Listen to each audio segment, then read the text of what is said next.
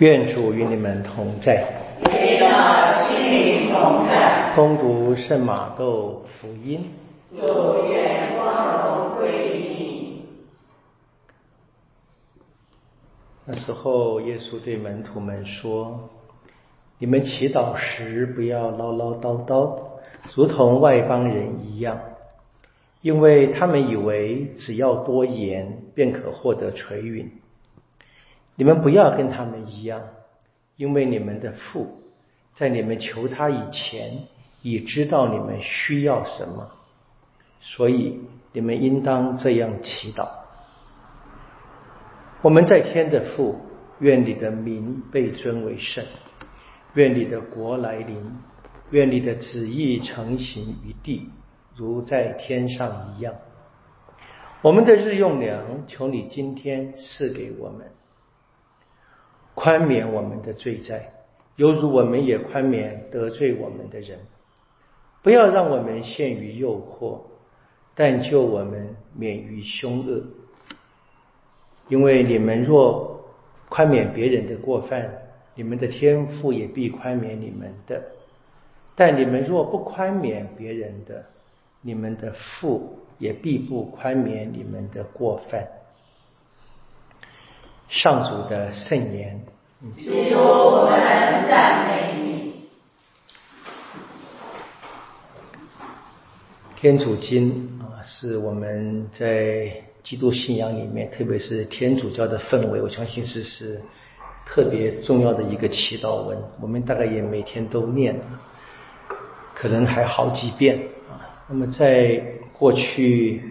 对于圣母的敬礼，在历史里面慢慢的兴起之前，还没有那么兴盛之前，其实我们常常是不断的重复念天主经的啊。圣方济就叫他的兄弟们，那些不认识字的、没有能力念日课的啊，用天主经来代替。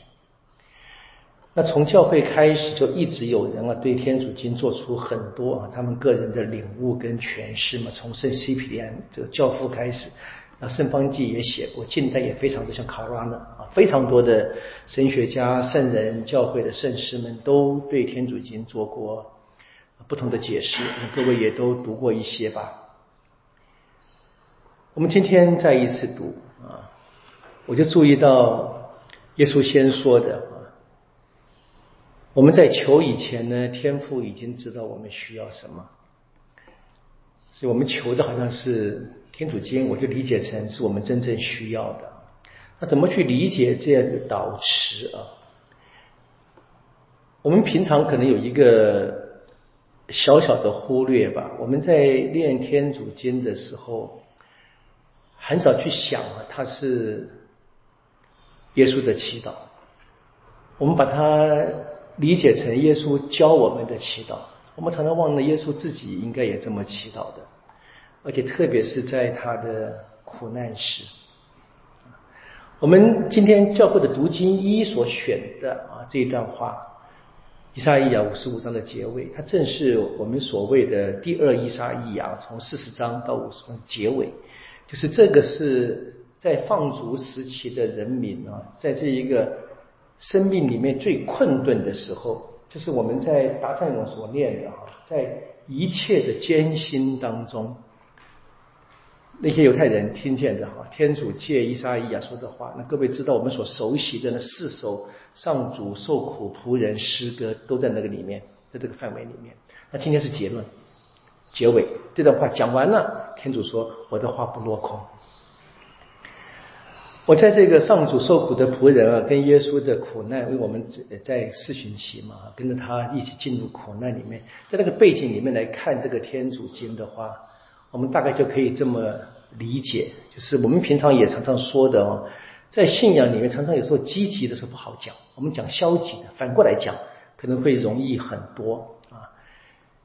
我们称天主是天父，天这个概念啊是蛮有趣的。其实我们在民间常常用，比如说以前的妇女们会说啊，妇女会说丈夫是我的天，我们说爸爸是我的天啊，对不对啊？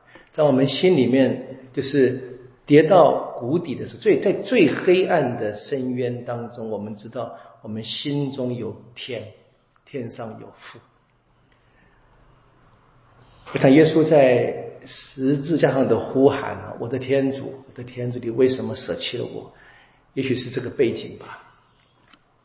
在这个时候呢，我们称他的，让他的名被尊为圣啊，就是我们要明白，就是不是我们自己要去拯救我们，在我们最困顿的时候呢，唯有天主的名，就是让天主得到光荣。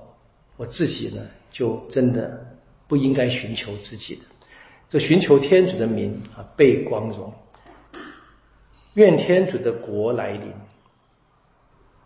他的国要来。我的某些东西要去啊！那当我觉得全世界离我而去的时候，像耶稣啊，在十字架上啊，全世界离他而，连门徒们都离他而去嘛，那天国就来了。愿他的旨意成行，即使那个旨意是要把我杀死啊！耶稣愿天主的旨意成行。那耶稣在受难的时候，大概不可能吃饱的了，可能个没东西没东西吃吧，对不对啊？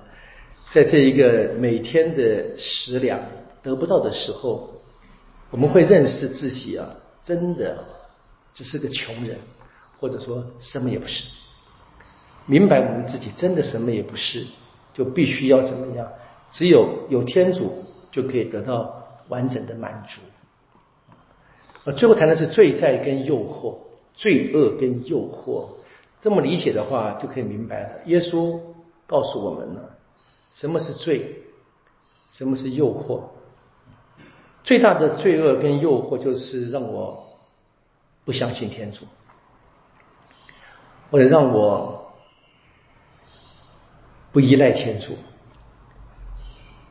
我们在四旬期里面啊。我们在生活里面，可能每个人都不同的经验。我今天收到一个朋友给我一个呃一个讯息，就是呃有一点简单的，就是回顾这个生命嘛，啊，就是很多的困顿之处了，挺让人就觉得是呃不容易啊，不简单啊。那每个人都有自己的生命的经历了。那我们基督徒就是一直要想，要记得，我们是。个人上面在耶稣身上，那其实在整个民族上面，我们读了圣经啊，今天读的这一段伊莎伊啊，就整个犹太民族，就给整个人类，我们的确是可以想象的，在这一些不顺心的时候吧，我们大概没有那么悲惨，被钉在十字架上嘛啊，在我们这个简单的、简单的小小的不顺心啊，被人误解呀，被人这个践踏，或者被人不知道有意无意的啊，就是忽略啊等等的东西啊。我们该明白啊，这个时刻正是我们啊去学习啊，去知道，纵纵然整个世界会离开我，天赋不会。